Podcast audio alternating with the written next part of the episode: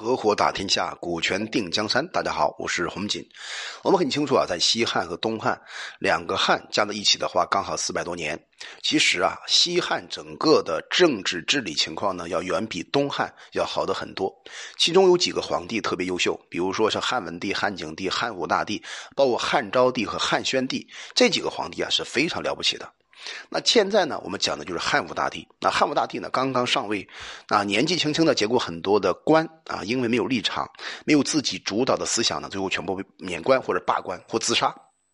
最早的时候呢，汉景帝因为太子太傅石奋，还有他的四个儿子呢，都做了二千担的官，就总结他们一家五口人呢，称为石奋的万担军。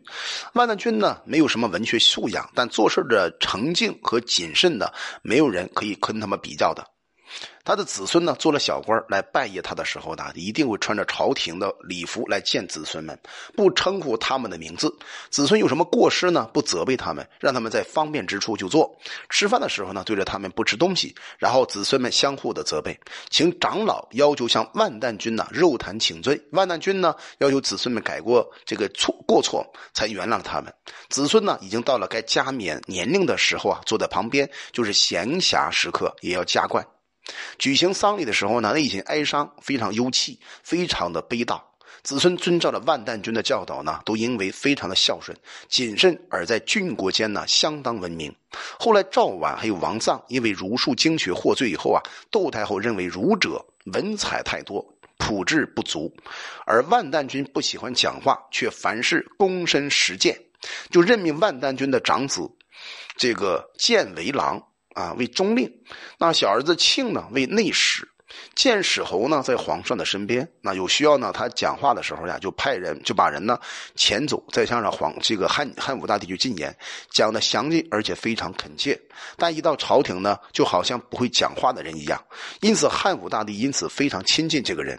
石庆啊，曾经做过太仆，为汉景帝御车出宫门，那汉景帝呢就问他车子有几匹马。那这个石庆啊，用马鞭啊数着马，数完之后举起手就说呀，有六匹马。石庆呢，在万丹军的儿子当中算是最简略随便的了，但还是这么的谨慎。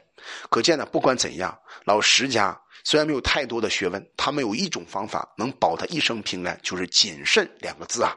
那我们想一想，今天很多的人还够谨慎吗？我相信大部分人都比较放纵，哪有谨慎这个说法呢？因此遭到很多的挫折，很多的打击。我认为这是也是正常的事情。像清朝末年的曾国藩先生，他一生的学问非常了不起，但是在他一生奋斗当中，无非是谨慎二字用的非常好。窦婴还有田汾被免免官以后呢，在家里边等候着朝廷的安排。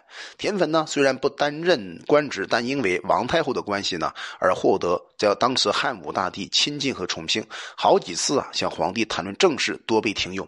那些追逐势力的士人官吏们呢，都离开了窦婴，而且归向了田汾。田汾呢，就越加的骄傲蛮横起来。田汾这个人呢，确实是没有什么德行。首先，他怂恿过当时的淮南王刘安先生要造反。另外。另外一个呢，这个人呢，只要得势就会骄傲，就会蛮横。那我们思考一下，这种人是什么人呢？在我们生活当中，我相信这种人还是很多的。我们读历史的目的，就要从这些人的身上反观自己，自己有哪些毛病，有哪些问题，可能正默默的把自己推向一个万劫不复的深渊当中啊。春天二月份的时候呢，丙戌朔日发生了日食。三月份呢，乙未日啊，就任命太常伯侄。侯许昌作为丞相，起初的时候呢，这个唐义侯叫陈武，就娶了皇帝的姑姑，啊，这个馆陶公主。啊，这个刘嫖女士，那当时呢，皇帝啊，就是汉武帝啊，当初被立为太子的时候呢，公主帮过忙，所以呢，那时候呀，就以馆陶公主的女儿做太子妃。后来，这个汉景汉武帝啊，继皇帝位之后啊，太子妃就升为皇后。窦太主呢，就是馆陶公主自恃啊自己有功劳嘛，向这个汉武帝不停的榨取。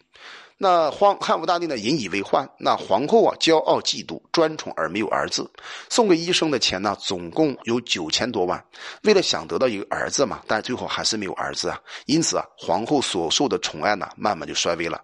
可见呢这个女人从那个时候开始啊就要通过儿子，有了一个儿子就等于有了一个筹码，有了筹码呢就可以更好的控制好天下嘛。但是终于她命中无子啊。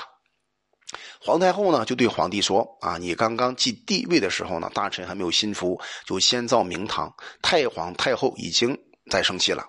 现在你又忤逆长主，他指的是啊这个馆陶公主，更加重。”啊，公家争过这个这个加重你的罪过，你以后啊应该要更加小心才好啊。但是汉景帝当时年龄比较小啊，比较小怎么办呢？对于长主还有皇后呢，又稍稍的厚恩礼待，就稍微的改了一下他的态度。但是汉景汉武大帝这个人毕竟是一个比较。啊，这个强势的皇帝啊，到了坝上举行除恶消灾的祭祀的时候呢，回来的时候呢，拜访皇帝的姐姐平阳公主，喜欢上了当时的歌女魏子魏子夫。子夫的母亲魏魏敖呢，是平阳公主家的婢妾，所以平阳公主呢就把子夫送进了宫里。子夫啊，所受到汉武大帝的恩宠啊，一天天的在增加。那陈皇后听了之后呢，很生气，女人之间的内斗啊就开始了。那有几次啊，差点气死啊！汉武大帝呢更加生气了。所以子夫的同母弟弟叫卫青，大家都知道卫青是很了很了不起的大将军。父亲呢叫做郑继，本来呢是平原县的一个县吏啊，就县长，被派遣到平阳侯家里面供给差事，和魏敖啊，就魏敖私通。就这魏敖的话是一个老太太啊，是一个女人。私通以后呢，生下了一个男人，这个人叫卫青嘛，卫青大将军冒用了魏姓，就是用了他妈妈的名字。其实本姓呢，他不姓魏。卫青长大以后呢，在平阳后家里啊做车骑奴仆，可见呢小时候呢他也是不容易的。啊，大长公主就是馆陶公主呢，嫉妒卫子夫受宠而怀了孕。啊，就卫子夫当时帮助汉武大帝怀孕了，就把卫青啊捉了关起来，要把卫青给杀掉。但卫青的朋友齐郎公孙敖还有壮士呢，把卫青给劫走了。汉武大帝听了这个消息啊，就召来卫青，任命卫青呢作为建章宫监监事中。对卫青啊赏赐不过几天，就累积到千金呐。没有多久就封卫子夫作为夫人，而卫青呢作为太中大夫。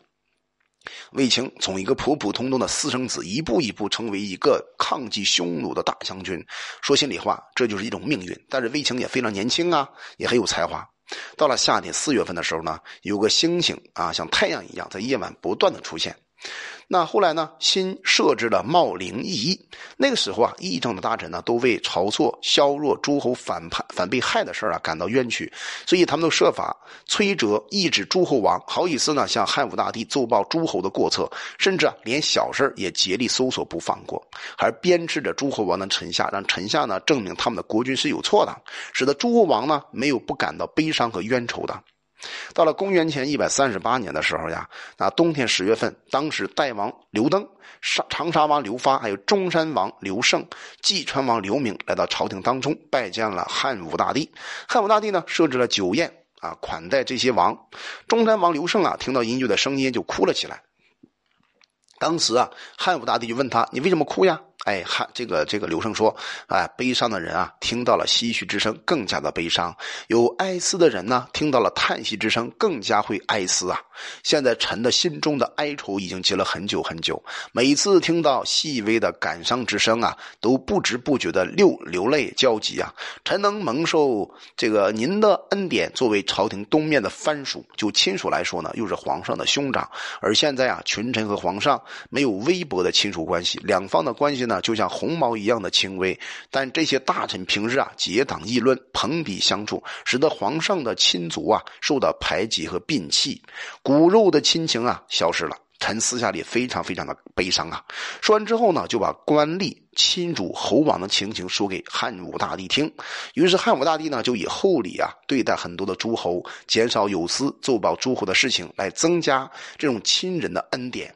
其实我觉得呀，不管怎样，汉武大帝是通过这种方法进一步加强中央集权的控管。也就是说，这些姓刘的刘氏锋芒，不管怎样，首先是血脉关系，其次呢是在汉景大帝的时候，那通过周亚夫平叛七王之乱，打压的够呛。所以现在呢，只要这个软硬兼施，让这种关系啊维持平衡，这是很重要的一种政治手段。黄河河水啊泛滥到平原，大饥荒出现了，发生了人和人相互吃的惨事。到了秋天七月份呢，有彗星出现在西北方，冀北济川王刘明啊犯了杀死忠父的罪，结果呢王位被废掉了，迁到了房陵。那么接下来将会发生哪些事情呢？我们将会在这个下一集音频当中进一步帮助大家拆解。我叫洪锦，我们专注股权合伙制。